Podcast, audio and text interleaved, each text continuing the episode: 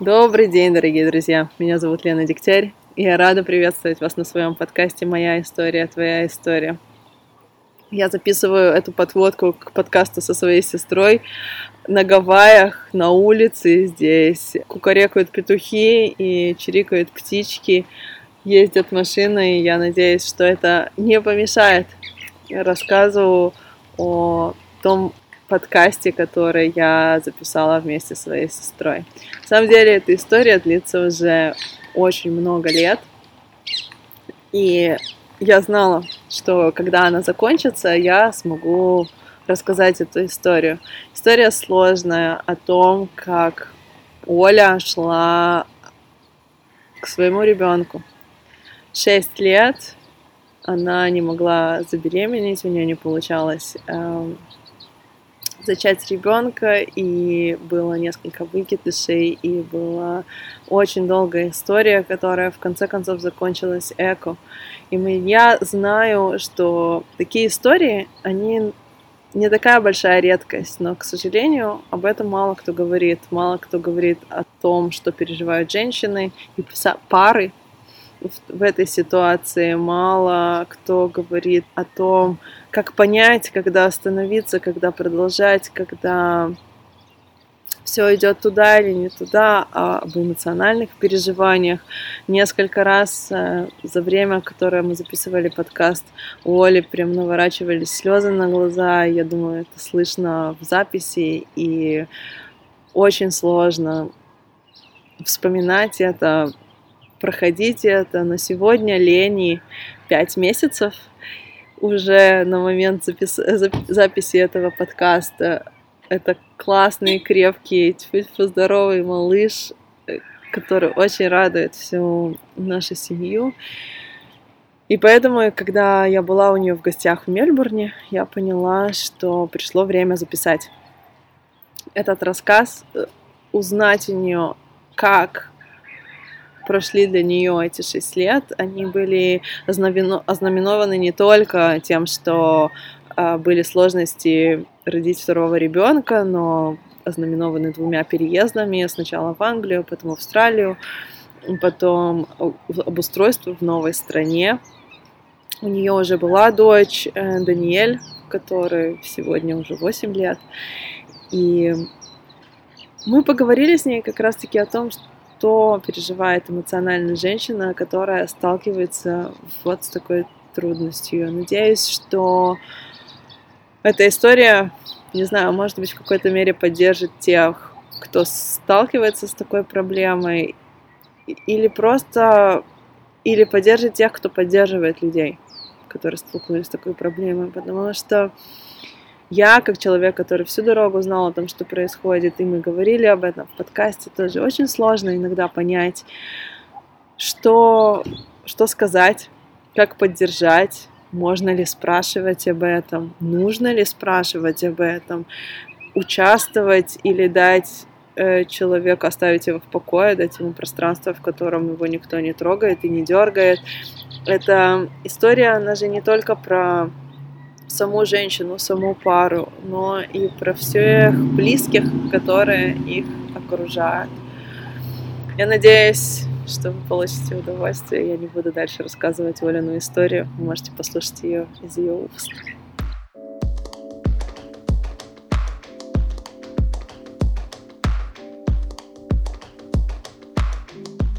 На самом деле, эту историю хотела записать уже Наверное, вот с тех пор, как у тебя начались проблемы, и, и я всегда думала, что в какой-то момент вот это все закончится, и можно да, будет... Та или иная ситуация закончится по-любому, да.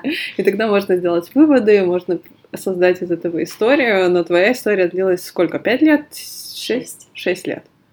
То есть сейчас uh, уже, ну, шесть лет это очень долго. Шесть лет это очень долго, да. Да.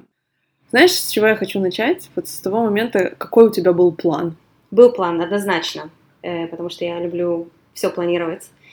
И так как мы с тобой выросли вдвоем, и у нас очень маленькая разница в возрасте, я всегда хотела, чтобы у меня было два года. Два с половиной года. Я всегда думала, что вот одного рожу, второго рожу.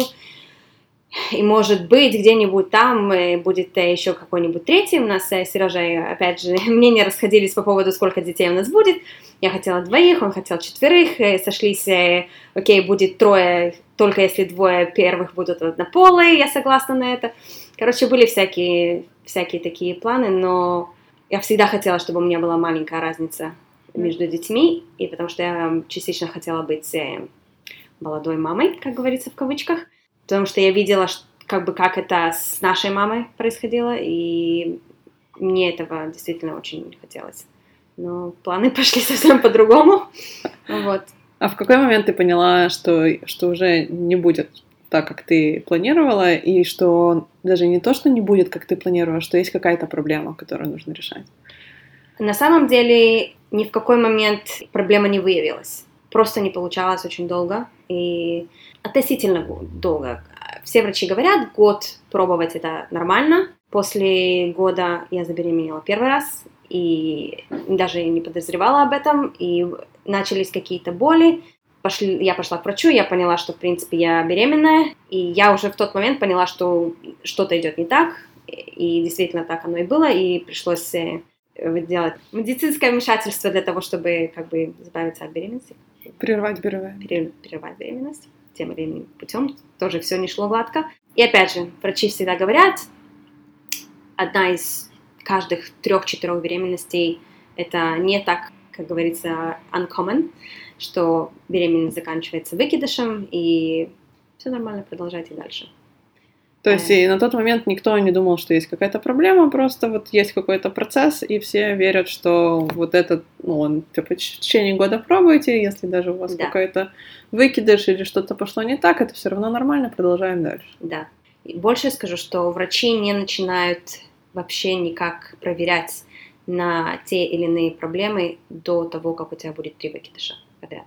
Даже два выкидыша подряд это не считается как э, проблема. Это в Израиле или это Всемирно. во всех? Окей. Okay. Везде в Израиле тоже, но опять же в Австралии тоже. Эм, и я так подозреваю, что это общепринятое мнение, что два выкидыша, опять же, это что-то, что может случиться, это не аномалия, и никаких серьезных проверок не надо делать. Эм, вот, так что прошел еще год, можно сказать. Э, за это время я уже начинала немножко паниковать. Понятно, был стресс, потому что с Даниэль не было никаких проблем.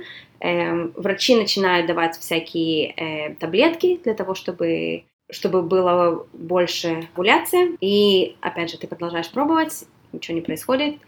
Через год еще один выкидыш. И тогда ты уже начинаешь думать, мысли бегают, прошло уже приблизительно три года с того момента, как мы начали пробовать. И... А мысли бегают э, какие? То есть э, вот как ты эмоционально переживала вот эти выкидыши? То есть у тебя каждый раз такая надежда, что вот-вот уже все, все нормально, она разбивалась или как это было? Эм... Есть одно, да, можно сказать, надежда, которая разбивалась. С другой стороны, я даже во второй раз я уже даже не давала себе не, как бы надеяться, я как бы было такое ощущение, что я подожду, я даже не буду думать, что это что-то, что действительно будет, и все равно потом это, это все равно больно в какой-то в какой-то мере. И когда, особенно когда ты понимаешь, что опять выкидыш, а ты очень хочешь, даже если это неправильные причины, ты все равно очень хочешь. Эм, чтобы это, чтобы это уже случилось. Что значит неправильные причины? Я думаю, что моя изначальная причина вот от всего вот этого стресса была именно из-за того, что я планировала и хотела, чтобы у меня была маленькая разница между детьми, и я думала, окей, два года не получилось, три, еще ничего, м-м, три не получилось, ладно, четыре, тоже еще ничего, нормально. А потом уже начинается быть четыре с половиной, пять, пять с половиной, и ты начинаешь думать, окей, все мои планы на смарку, теперь я просто хочу ребенка. Как бы. И, и я начинаю понимать, что это в какой-то мере урок для меня на жизнь не планировать или планировать, но давать волю э, планам идти по-другому. Mm-hmm. И вот в какой-то момент, я думаю, вот когда у Даниэль было 4,5-5, и после второго выкидыша я говорю, я, я, я себе говорила, вот это, это твой урок на жизнь. Как бы не все идет по плану, не все идет так, как ты хочешь. Может быть, ты не знаешь, почему это происходит именно так, но в конце концов ты поймешь. Мгм. Вот. И Были ли у тебя моменты, когда ты думала, что все, ну, как бы я больше вообще не буду пробовать, или, ну, я, может, как бы, был ли момент у тебя в какой-то, ты пыталась смириться, что у тебя будет только один ребенок? Вот как, что тебе было, а, были ли такие мысли, и что ты чувствовала, когда ты думала, что, возможно, будет только Даниэль? э, честно скажу, что не было ни одного момента, когда я была готова остановиться. Что я готова была смириться. Я понимала, что, может быть, это случится. Я была счастлива, что у меня есть Даниэль. Но не было у меня никакого такого момента, которого я реально себе могла сказать и верить в то, что я говорю, что у меня будет один ребенок, и смириться с этой мыслью. Я всю дорогу я хотела. Я хотела еще одного ребенка. Я не, не, не могла. Я не могла смириться с этой мыслью. Как бы мне это не противоречило, и время шло, и, конечно же, все мне говорили, вот ты в стрессе, ты отпусти стресс, и тогда все получится, ты напряжена, э, перестань думать об этом, и все получится. У всех, конечно, очень много разных советов, как э, с, этим, с этим бороться. Бороться, э, опять же, но я, если быть честной самой себе, я никогда не могла смириться с мыслью, что у меня будет только один ребенок. То есть ты готова была сколько лет, сколько надо, ну, пока у тебя есть возможность э, что-то делать по этому поводу? И я думаю, что в тот момент мы еще не сделали все, что мы могли сделать, Мгм. э, по- именно чтобы это получилось, поэтому я, наверное, не могла смириться с мыслью, что да, хотя в какой-то момент я точно говорила, я, я не буду делать искусственное оплодотворение, но с другой стороны, если я хочу, я не сделала все для того, чтобы я получила то, что я хочу. Эм, поэтому у меня не было таких сомнений, что я буду пока еще пробовать. Мгм. Может быть, если бы у меня был процесс 10 э, искусственных оплодотворений, которые я бы не могла пройти гладко, то, ну, как бы, которые бы не получились, то я бы, наверное, сказала все. Но на тот момент она не могу сказать. Какой самый вот бесячий совет был, который тебе говорили в контексте ам, происходящего? Было, было, было два. Один это смирись с тем, что у тебя будет только один ребенок, Мгм. и как бы let go. Ам, и это был, наверное, самое неправиль... самый неправильный совет или самая неправильная фраза, которую можно сказать человеку, который в, таком, находит, в такой находится ситуации. Э, и второе, что вот ты в стрессе, и поэтому у тебя не получается. То есть ты виновата. Да, как бы, но если я уже в стрессе, я, я не могу как бы из этого стресса вот взять вот так вот и чик и выйти, потому что как?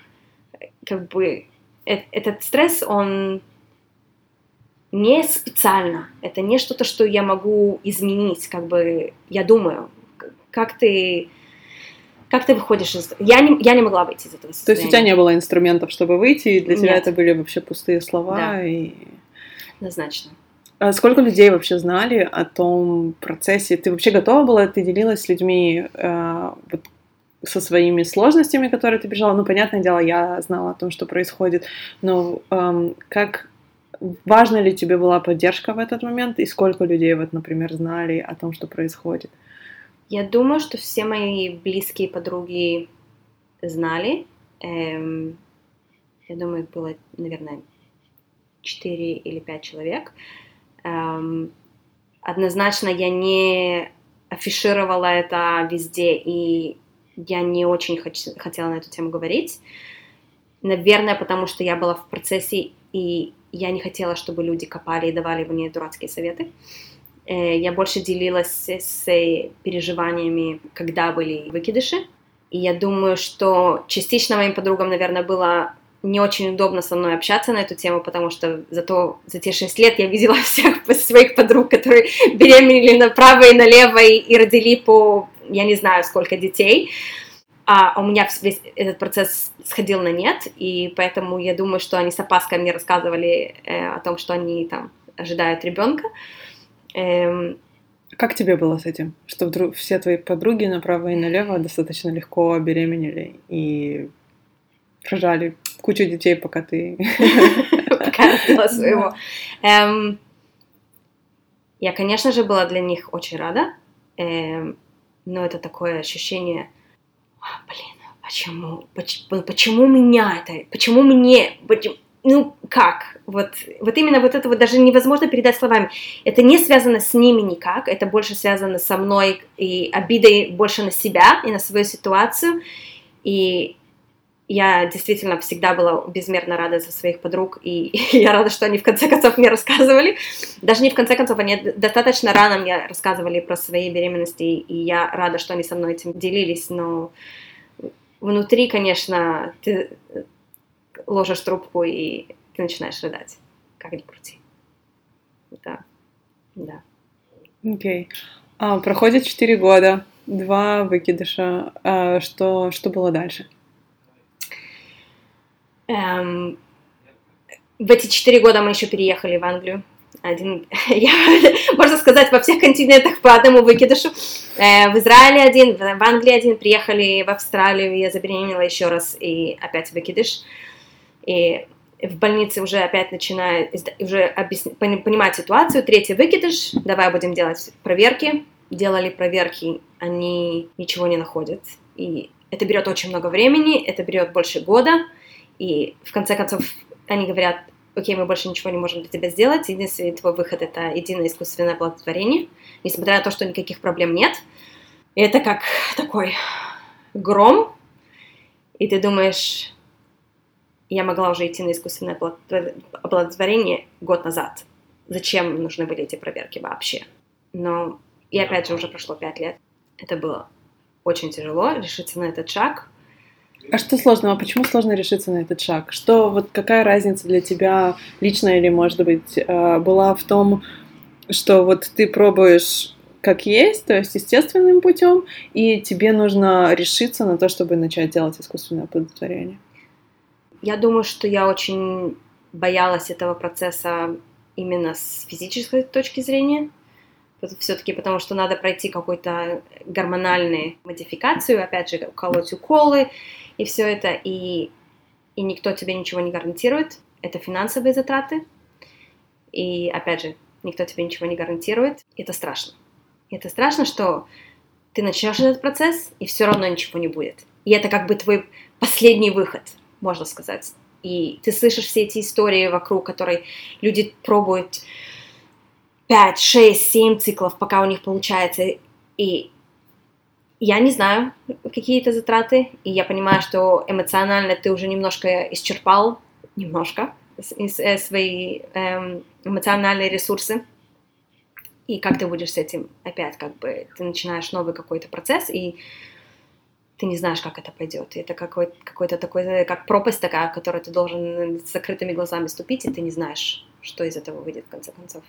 С одной стороны. С другой стороны, войдя в это, были и позитивные моменты, потому что та клиника, в которую мы пошли, они принимают пациентов только парами. Я на очень много всяких э, процедур и проверок ходила одна до этого, но здесь они сказали, ты не можешь приходить без своего партнера. И это как-то делает этот весь процесс другой для меня, mm-hmm. потому что когда я ходила на всякие проверки до этого, я видела очень много женщин, которые ходили со своими партнерами, и я думала, нафиг надо. Тратить время. Тратить время. И его, и твое, потому что, как бы, ну, его время, потому что ему там нечего делать. Тебя проверяет, как бы, ты, ты достаточно сильная, тебе, тебе этого не надо. Будет какая-то проблема, ты позвонишь, ты расскажешь, как бы поделишься. А здесь тебя, тебя обязуют. С первой, с первой встречи вы ходите только вдвоем. И это было большое изменение, и в моем сознании тоже – насколько важно, чтобы он сидел рядом. Даже если он ничего не может сделать, чтобы он сидел рядом. То меня. есть это становится вашим общим процессом, а не только твоим каким-то желанием, в котором он да. принимает участие. Да, однозначно. Однозначно. Я думаю, еще очень сильно повлияла моя последняя встреча в больнице после проверок, когда они мне сказали, что мне надо идти на искусственное оплодотворение.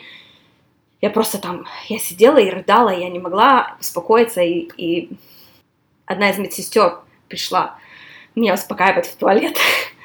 И И я помню этот момент, и я думаю про себя, я должна была идти с Сережей. Почему я здесь одна?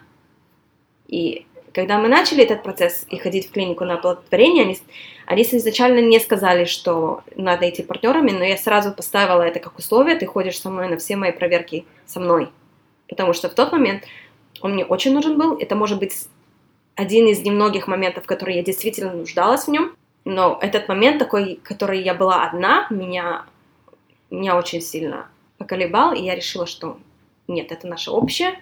Если мы идем этим путем, мы идем вдвоем, и ты, ты будешь со мной ходить на все проверки. Если нет, то нет. Как бы это, это было одним из условий, как оно идет, как оно будет. И поэтому было какое-то изменение в этом подходе, и я рада, что оно было. Как ты сказала, это наше общее. И Сережа легко на это согласился. То есть я думаю, что, и, наверное, это вопрос, ну и знаешь, зная его, я предполагаю, что он и до этого, наверное, был бы готов ходить, если бы ты чувствовала, что тебе это надо, и было какое-то больше у тебя ощущение, что это твой крест, который ты несешь сама. Эм, опять же, да, потому что я очень самостоятельная, очень слишком сильная иногда, эм, и не, даю, не всегда даю волю своим эмоциям, и поэтому больше рассматривала это как эм, зачем ему тратить свое время, как бы я, я могу все проверить сама, как бы зачем двое пойдут туда. Э, и поэтому, да, я думаю, что, несомненно, если бы надо было, я бы могла попросить, и он бы без каких-либо проблем согласился со мной ходить. Но я, я не просила. До того момента я не просила. Окей. Okay. И вы начинаете процесс. Сколько времени он длится? И, наверное, знаешь, что мне интересно? Вот насколько то, чего ты сильно боялась, вот когда ты принимала решение, все, мы идем на искусственное оплодотворение, насколько эти страхи оправдались, и какие вещи во всем этом процессе ты не ожидала, и они тебя либо застали врасплох, либо порадовали тем, что это было не так, как ты предполагала?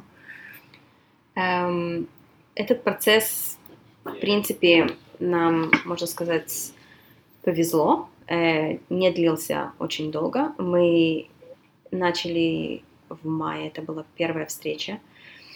И все пошло достаточно быстро. До сентября мы прошли все проверки, все, все предварительные проверки, которые нуждались, нужно было сделать для этой клиники. И, в принципе, все было готово. Они нам сказали, когда вы хотите, вы можете начинать.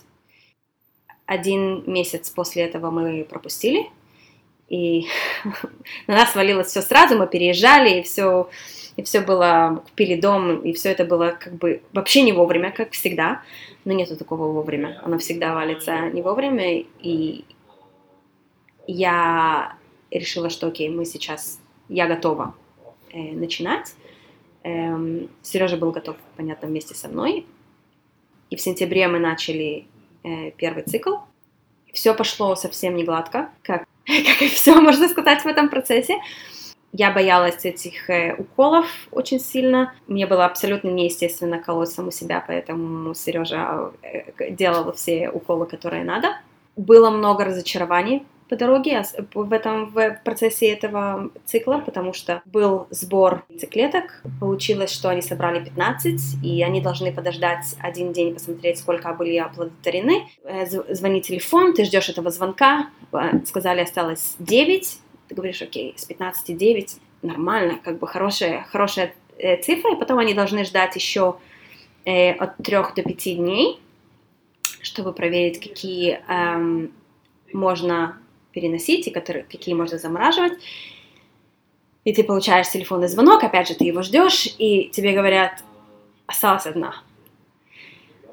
И, ты, и опять сердце падает, потому что ты думаешь, окей, какой шанс, что из этой одной у тебя действительно все получится, и тебе не надо будет все это проходить еще раз.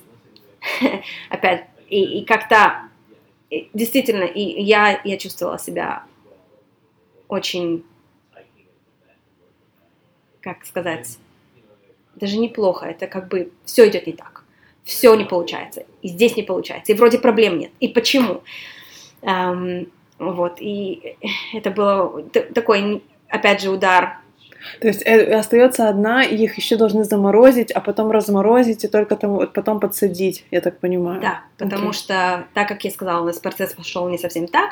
Э, мои, э, они перестимулировали мои яйцеклетки, и, надо, и тогда мне, я не могла проходить, э, как они называют, fresh cycle, э, потому что они должны были остановить этот весь процесс овуляции э, из-за э, overstimulation, и надо было ждать до следующего цикла, чтобы можно было пересадить, и тогда в этом случае они только замораживают эту яйцеклетку, яйцеклетку это уже плод, они уже его замораживают, и после этого ты должен проконсультироваться с, с врачом. Он должен тебя вести весь процесс и всякое такое. И, и только после этого ты идешь на, э, на этот процесс. И, и тебе нужно опять пройти по-любому цикл гормонов, чтобы быть готовой к э, да. пересадке. Да, однозначно. Э, но они решают или цикл гормонов, или ты естественным путем твои гормоны будут остановлены. Для меня бы, они сказали, что они видят, что у меня овуляция достаточно хорошая, поэтому мне не нужно было брать дополнительных гормонов, что это, в принципе, для меня было плюс. Э, но, опять же, у тебя остается одна яйцеклетка, и ты не знаешь, как пойдет. Э, мы ходили к врачу, он, э, мы с ним проконсультировались, он в какой-то мере он дал мне надежду, он сказал, послушай, мы люб... мне больше нравится более замороженный процесс, чем эм, натуральный процесс, потому что когда они замораживают, этот плод, он, у него уже 5 дней, и у него есть мышцы, поэтому гораздо больше шансов, что он как бы задержится и зацепится в матке. И у меня как бы появилась надежда, окей, это, это случится. Вот, и, и это, в принципе, так оно и было. А, мы прошли, э, они сделали пересадку, и тебе надо ждать две недели, пока ты проверяешь, пока, получается, гормоны не вырабатываются в системе, и ты получаешь звонок, и тебе говорят um, congratulations. И, а, а я в шоке, как бы, и я жду, я думаю, окей, я не буду радоваться, я не знаю, как пойдет, я не знаю, почему у меня были выкидыши до этого, опять же, сейчас это только две недели, еще сто и одна вещь могут случиться. И ты ждешь седьмой недели, чтобы они посмотрели, что есть э, сердцебиение, все нормально, и они тебе говорят congratulations, и все переводят тебя дальше уже в, в больницу, типа мы уже перестаем заниматься тобой, ты переходишь в больницу, и все равно. Есть такое ощущение, что все равно что-то пойдет не так. Ну, как бы, ну, не верится. Я думаю, что до где-то 20 недели То я все еще жила в каком-то ощущении. Половина срока. Да, я все еще ждала, жила, жила в каком-то ощущении, что не знаю, как бы случится, не случится. Я думаю, еще влияло на это, что у меня вообще не было никаких симптомов беременности, меня не тошнило, мне не было плохо, я не была, уст... я была чуть более уставшая, чем обычно, но и живот у меня начал расти очень относительно поздно, как бы, и все это такое было, ничего со мной не, не изменилось, все вроде нормально, и как-то все равно было такое ощущение, что не дыши. Okay. И в какой момент ты поняла, что как бы все, уже, ну, уже все, все нормально, уже можно расслабиться, уже можно выдохнуть, уже этот процесс идет э, до конца? Я не думаю, что я до конца выдохнула. До сих пор? Э, ну, как бы, когда он родился, я уже выдохнула. Эм, но я думаю, что в какой-то мере мне было страшно всю дорогу. Эм, я очень его ждала. И он был очень активный, он всю дорогу мне давал знать, что он там существует и что есть и процесс этот идет. Эм, но вот когда он родился, вот для меня это, это было абсолютно какое-то новое ощущение, новое чувство такое. Вот оно здесь, вот шесть лет – и оно здесь. Какой бы совет ты дала самой себе шесть лет назад? Вот пройдя весь этот этап. Я даже не знаю, как ответить на этот вопрос. Я даже не могу себе сказать расслабься, потому что я думаю, что это часть процесса. однозначно я бы сказала себе, э, опирайся больше на своего партнера, на Сережу, потому что он там для того, чтобы на него опираться. И что это нормально быть слабой. И давать людям тебя поддерживать. Mm-hmm. Не держать это как э, флаг, который ты несешь и, и гордо как бы отстаиваешь полностью все, как бы, что вот ты такая сильная, ты такая, эм, ты можешь, ты можешь сама. Ты можешь сама, но зачем?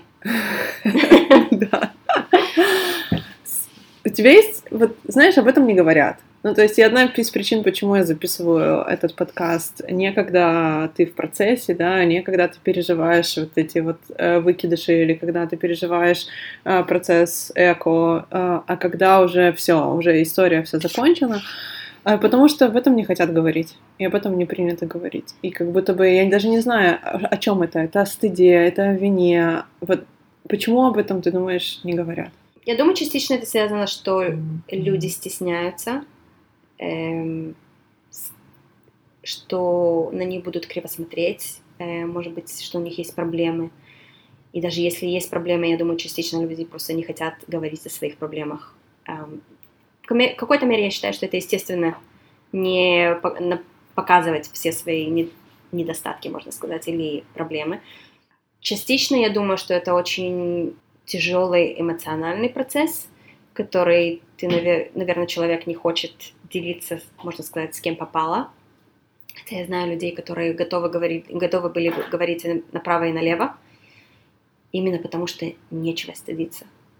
Сегодня ты слышишь столько этих историй, которые по всему миру. И опять же, когда ты идешь к врачу и после первого или второго выкидыша, и они тебе говорят, мы тебя не будем рассматривать до третьего, потому что это нормально и это естественный путь, и об этом никто не говорит, я думаю, что просто у людей воспринимая, у которых проходит это, они, я бы не хотела, чтобы меня жалели в какой-то мере. И я, может быть, не нуждалась в этих словах поддержки «все будет хорошо», потому что ты не знаешь, или будет хорошо. И ты не знаешь, сколько времени это еще будет длиться. И, я не, и меня бы, наверное, это даже раздражало. И частично поэтому я, наверное, не делилась с людьми, которые, опять же, не мои близкие подруги, которые понимают, где и что. Ты говоришь, я бы не хотела, чтобы меня жалели. В чем жалость проявлялась бы? Вот что такое для тебя жалость? Что бы ты чувствовала, если тебя жалеют? Я не знаю. Жалость для меня это какое-то такое ощущение слабости, что кто-то тебя жалеет, и ты слабый. Не в этом суть. Ты не слабый, когда тебя жалеют по, по, по этой причине. Это я даже не знаю. Но для меня это как-то, опять же, идет из того, что сильный человек дает слабину или что-то в этом роде, как-то не воспринималось это как, как что-то такое, что я хочу пройти. Я не думала, что люди смогут мне дать, э, сказать правильные слова, которые я действительно хотела слышать или могла бы услышать. И я думаю, что они, я бы не рассказывала всю ситуацию, и они не могут проникнуться полностью в, твой эмоци... в твое эмоциональное состояние, чтобы действительно дать тебе эту поддержку, которая, может быть, тебе нужна, и сказать эти правильные слова. Может быть, от, это, от этого это все идет. Как бы. А есть какая-то э, психологическая поддержка в этом процессе? То есть вот часть клиники, например, вашей, вам предлагали какой-то каунселинг, какую-то психологическую консультацию, что-то, что поможет вам эмоционально, как паре, и каждому из вас в отдельности, возможно, преодолеть этот процесс. Есть ли такое вообще?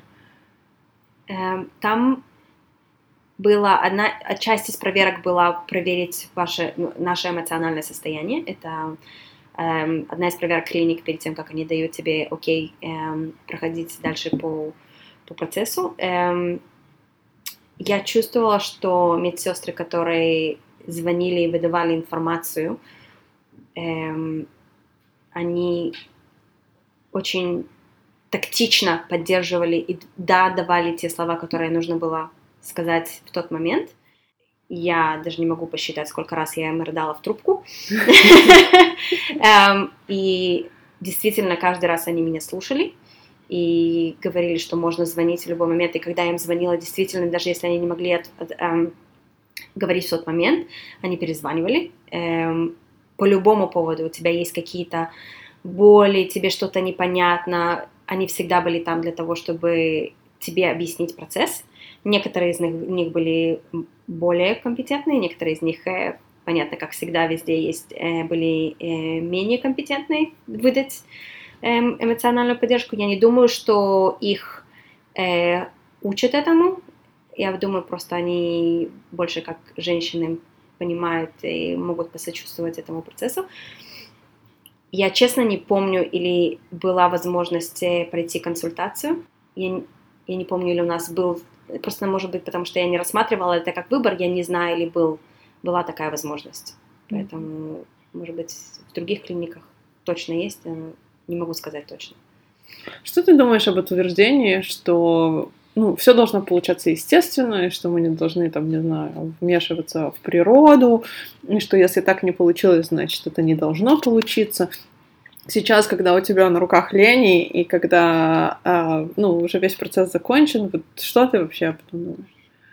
Честно, я никогда не слышала э, это, об этом, но сегодня столько вмешательств и везде, что, мне кажется, эм, э, это просто глупо не воспользоваться медициной. Это как э, сказать человеку, который, который болеет одной или той или иной болезнью, не лечить, потому что это неестественный процесс вылечиваться. Мне кажется, это вообще неуместный разговор, пусть люди делают то, что они хотят. Если есть э, возможности эмоциональная, финансовая, и вообще эта возможность существует, и ты этого хочешь, делай то, что ты хочешь. Никто не должен тебе говорить. Э, да, может быть, это не естественный путь, но это, да, естественный путь, это твоя яйцеклетка, это ваше, это, это все ваше, это ваш плод, который, может быть, приходит не естественным путем, это все равно все ваше. Поэтому не воспользоваться этим, мне кажется, это глупо просто. Ты вначале сказала, что вот одна из вещей, которые ты успокаивала себя, это то, что ты говорила, ты не понимаешь, зачем это нужно, но это зачем-то нужно, и эм, у этого, ну, то есть этот процесс, он ценен сам по себе, хотя все идет не по твоему плану. Есть ли у тебя какой-то вот инсайт или какое-то понимание сегодня, зачем все это нужно было? То есть какой-то урок, может, ты вынесла для себя из всего этого? Я могу сказать, что есть много чего я вынесла из этого. Одна, одно из, одна из вещей, которые я сказала, это планы планами, но у жизни есть свой компас, и иногда он ведет тебя не туда, куда надо, или ведет тебя туда, куда надо, ты просто не понимаешь, почему. И наслаждаться, может быть, процессом, или даже не наслаждаться, а просто не зацикливаться на том оригинальном плане, который у тебя был. И ты это в жизнь куда-то унесла, помимо этого процесса? Вот это вот быть э, спокойнее относиться к собственным планам на жизнь? Я не могу придумать конкретный случай, куда я это унесла, но я у меня где-то в голове это все время сидит, что если не идет по плану, то окей. Меняй план. Да, меняй планы. Что, куда ты придешь куда-то, придешь другим путем, может быть, как бы у меня где-то это все время всплывает, вот это вот, да, ты хотела так, но получилось по-другому. Еще одна вещь, которую я вынесла, опять же, это опирайтесь на супругов и на эмоциональную поддержку своих близких я, может, и сильная, но все нуждаются в этой поддержке, неважно что. И я рада в какой-то мере, что Даниэль у меня взрослый, потому что это, это делает эти, этот процесс другим, может быть, лег, легче где-то, может быть, где-то сложнее, но я счастлива, что она взрослая, я счастлива, что мне довелось провести с ней столько лет, она получила все наше внимание. Это бесценно. Как бы она получила меня и Сережу вот все, как она, как бы все, всех нас. Почти 8 лет. Почти 8 лет. И я думаю, что в какой-то мере потому, что она взрослая, у нас сегодня есть возможность дать Лене mm-hmm.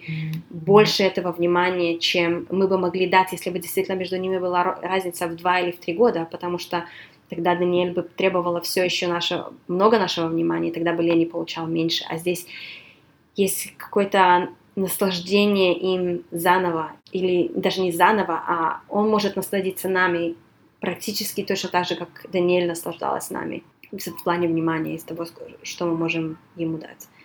Да, мне кажется, знаешь, особенно в этот период, потому что, ну, на эти годы выпало два переезда на разные континенты. Сначала в Англию, потом через почти полтора года в, в Австралию. И ребенок, сколько Даниэль было? Три года, когда вы переезжали, 4, да. а потом опять. Эм, все-таки переезды, они на детях сказываются, и дать возможность уделить внимание одному ребенку всю дорогу. В этом процессе, мне кажется, тоже действительно ценно. Однозначно однозначно. Я думаю, что она сегодня тоже ценит то, что у нее есть брат. Может быть, она бы ценила даже когда ей было бы пять. Я не знаю, или это было бы по-другому, чем когда ей восемь. Но я думаю, что вот у них эти отношения, они будут немножко другие, потому что она взрослее, и потому что вот так сложились, сложились обстоятельства. Поэтому нету сожалений. Все, все прошло, все есть, как оно есть, и я, честно, даже не смотрю назад и думаю, о, как бы было классно, если бы. It is what it is. Mm-hmm. Поэтому то, как оно есть, оно вполне прекрасно. У тебя есть какой-то совет, может быть, или какое-то вот такое напутствие, или какая-то мысль, которую, ну, то есть очень важно донести либо тем, кто с этим сталкивается, либо, наоборот, тем, кто с этим не сталкивается, да, ну, вот что-то, что что может быть ценным для тех, кто поддерживает, либо для тех, кто это переживает? Тяжело сказать, потому что то, что подходит мне, может не подходить другим людям, поэтому мне тяжело как-то давать напутствие. Я могу только с моей колокольни сказать, чтобы мне помогло. Я думаю, что самое важное — это довериться своим близким, давать себя обнять, когда тяжело. Я не думаю, что ты можешь посоветовать, что я могу что-то посоветовать людям, которые Э, поддерживают людей, которые проходят этот процесс, потому что очень тяжело найти правильные слова. Я не уверена, что большая часть людей, с которыми я общалась, могли действительно что-то сказать. Я думаю, что я больше использовала, можно сказать, в кавычках, их как, как людей, которым я просто выплескивала все. И, может быть, даже мне не надо было, чтобы они что-то говорили, а просто сказали, я с тобой, я понимаю, тебе тяжело. Как бы это it sucks. Поэтому говорить слова поддержки, я, думаю, это очень тяжело найти именно. Я думаю, что самое важное это действительно просто слушать и давать высказаться, просто быть там. Были ли у тебя люди, которые отвернулись от тебя, ну, которые не могли выдержать э, сложность процесса, который ты проживала, и вот что все-таки э, как-то они не знали, что сказать, и поэтому как-то отдалились? На мое счастье, нет все мои подруги, э, которые знали о том, что мы так долго э, пытаемся, э, всегда были очень поддерживали. И я не могу передать словами, сколько, э, сколько радости было, когда я им рассказывала, что вот, вот будет. И они просто были в восторге. И даже за 39 земель нет, у меня, к счастью, не было таких э, друзей, которые не могли перенести это эмоциональный. Но с другой стороны, как я говорила, я не очень много эмоций, эмоций выносила заружу самой себя. Может быть, стоило бы, так что мне тяжело сказать. Но нет, к счастью, моему счастью, нет. Не было такого. Ну, я очень рада, потому что я думаю, что ну, это вполне реальный да. Э, сценарий, что когда люди не знают, что сказать, и им кажется, что просто быть молча недостаточно, начнут потихоньку отдаляться. Да. Потому что я со своей стороны, как поддерживающий, скажу, что, наверное, мне было самое сложное, это решить, спрашивать, что происходит, или не спрашивать. То есть вот этот вот момент, в который мне узнать, вы там еще пробуете, не пробуете, потому что иногда проходило по полгода, когда ты ничего не рассказывала, как ты себя чувствуешь с этим процессом, на каком этапе он находится, что, что ты переживаешь. И есть вот это вот ощущение лезть, не лезть, спрашивать, не спрашивать, а как правильнее себя повести. И тут нету... Нету правильной формулы. Да, то есть ты... Я, я думаю, что каждый человек, он очень индивидуальный. Эм, и я думаю, что тот же самый человек может реагировать по-разному на разных людей. Очень тяжело посоветовать или лезть, не лезть. Я думаю, что надо периодически спрашивать, потому что я надеюсь, что человек, который проходит эту ситуацию, он сможет сказать, да-да, нет-нет, он хочет, чтобы рассказывать об этом или нет. но с другой стороны, это как палка о двух концах. Ты, если ты не спрашиваешь, то на тебя могут сердиться, что почему ты не спрашиваешь. А, если ты спрашиваешь, могут тебе сказать, почему ты лезешь. Поэтому я думаю, что периодически, да, стоит как-то постучать в дверь узнать, спросить, как бы, что, даже если тебе скажут нет. Опять же, реакция может быть разная Конечно. на разных людей.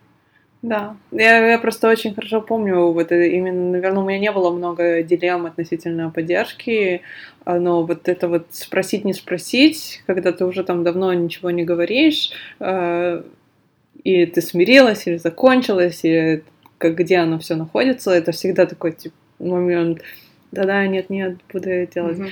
А, а кроме этого, все время был какой-то вопрос для меня, когда нужно остановиться. Вот когда ты чувствуешь, что больше не надо. То есть, когда уже вот этот вот момент смирения, и как ты сказала, я тебя же периодически спрашивала, mm-hmm. ну что, где? Вот сейчас уже? Mm-hmm. Или еще когда? И mm-hmm. где ты поставила для себя эту точку? И действительно, ты говорила, что нет, еще нет, еще нет, и еще нет. И как поддерживающая сторона, это тоже важно, потому что я знаю, что ты все время все еще в этом процессе. Mm-hmm. А, наверное, если бы ты сказала уже все, то где-нибудь раз в год я бы спрашивала, а ты не передумала? Да. Скорее всего. Вот. Я очень тебе благодарна, что ты поделилась этой историей. Она, мне кажется, что это ценная история. Мне бы хотелось, чтобы об этом люди говорили больше, чтобы создавали вот такие вот группы поддержки, и не было в этом какой-то ущербности или какого-то со мной что-то не так, поэтому я не буду... Люди выбирают разные пути. У меня в подкасте Лена Шаметова она решила, что если у нее не получается естественным путем, то она усыновит ребенка. Ее сыну уже три года, mm-hmm. и очень такой классный процесс они прошли. И Ира Якобсон тоже рассказывала э, о том, что вот сейчас, год спустя, ничего, и тоже сначала проверки, а потом она отпустила, и потому что она написала пост об этом в Инстаграме, и действительно очень многие отпусти, расслабься, когда я расслабилась, у меня это получилось. И в какой-то момент она действительно отпустила, то есть я не знаю, где у нее этап находится сейчас. Я знаю людей, которые решили перестать угу. пробовать, потому что слишком, слишком эмоционально, много эмоционально да. а, выматывает. Поэтому действительно историй много, и я их слышу много тоже. И это такой а, неоднозначная тема. Да. Вот. Ну, а я счастлива, что просто что у меня есть еще один племянник. Да. Я тоже. Спасибо. Не за что.